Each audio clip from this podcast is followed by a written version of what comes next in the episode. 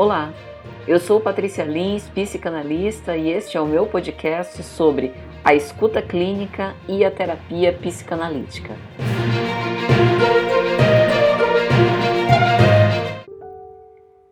A escuta clínica é um modo agudo de sentir, pensar e agir que vai além da atenção ao que se diz, mas penetra nesses pequenos vazios do discurso que resvalam no tremor das mãos, no desvio do olhar, na palavra que não saiu e da que escapuliu, no bater dos pés, no bolo da garganta, no rubor e suor frio da face.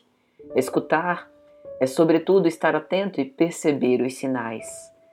É uma vocação, pois implica gostar de gente, sobretudo gente diferente de nós. Requer uma certa dose de sofrimento psíquico que atravessa o cuidar e o saber de si para ajudar quem porta a sua própria dor. É uma habilidade, porquanto o cuidado com o outro tem algo de acolhimento e de autonomia, de alteridade e identificação, de passividade e também de intervenção.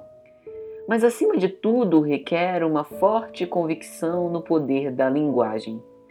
A escuta é terapêutica e, sim, ela cura, mas esse não é o objetivo principal da análise. A psicanálise se encarrega muito mais do caminhar do que do destino. Talvez a cura que buscamos não se reduza a aniquilar a dor, nem esteja propriamente na extinção da sua causa, mas em reconhecê-la, desenvolvendo uma espécie de habilidade para identificá-la, buscando o seu significado o que pode nos levar a um lugar de bem-estar possível, no qual a dor ainda exista, mas seja tolerante e até importante para fazer recordar a nossa humanidade. A terapia psicanalítica é um método inventado por Sigmund Freud, nascido em 1856 em Freiberg, Morávia, um médico que apresenta como principal objeto de trabalho os processos psíquicos inconscientes acessíveis pela linguagem. A linguagem, entretanto, precisa ser compreendida num sentido mais amplo, não apenas a palavra dita, mas também a silenciada, os vazios do discurso, como dissemos, a linguagem corporal, o tremor nas mãos, o rubor na face, o bater dos pés, o olhar que escapa e que encontra. Enquanto o processo de fala e escuta, a linguagem expressa ou deixa escapar vivências internas profundas que são fortemente influenciadas pelos valores éticos do indivíduo, preconceitos e desejos.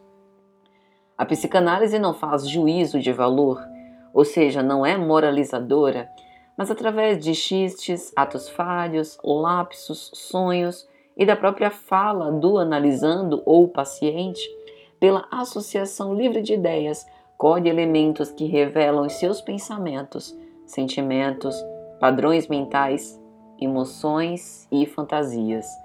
Os fatos que o paciente decide contar em terapia são ricos de informação do seu inconsciente. Assim, o psicanalista, antes de tudo, é um observador de como os processos mentais funcionam, buscando identificar no receptáculo das lembranças reprimidas um reservatório de impulsos que quase sempre movimentam o desejo do indivíduo e são a causa do seu comportamento. Para que este processo de descoberta seja bem sucedido, deve ocorrer sempre a transferência, uma espécie de identificação com uma imagem ou relação anterior, sobretudo parental, que o indivíduo acaba repetindo como se fosse um molde para os novos relacionamentos que estabelece, sobretudo em relação ao terapeuta. O paciente, assim como seu terapeuta, tem um limite simbólico, uma espécie de muro difícil de transpor, como se fossem proteções para emoções cada vez mais profundas.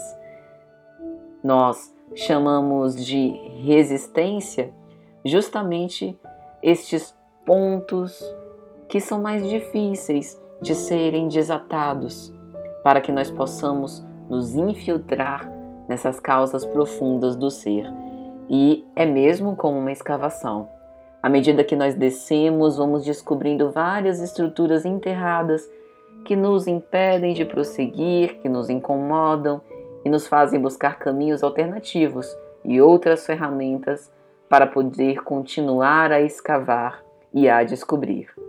Essa identificação com o terapeuta gera confiança. É uma espécie de acolhimento simbólico para o dito e o que ainda ficará por dizer que o psicanalista precisará com certeza investigar.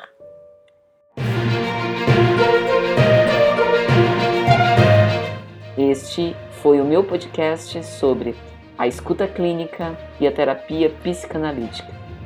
Você encontra mais podcasts no meu canal do YouTube www.youtube.com.br Patrícia Lins de Paulo.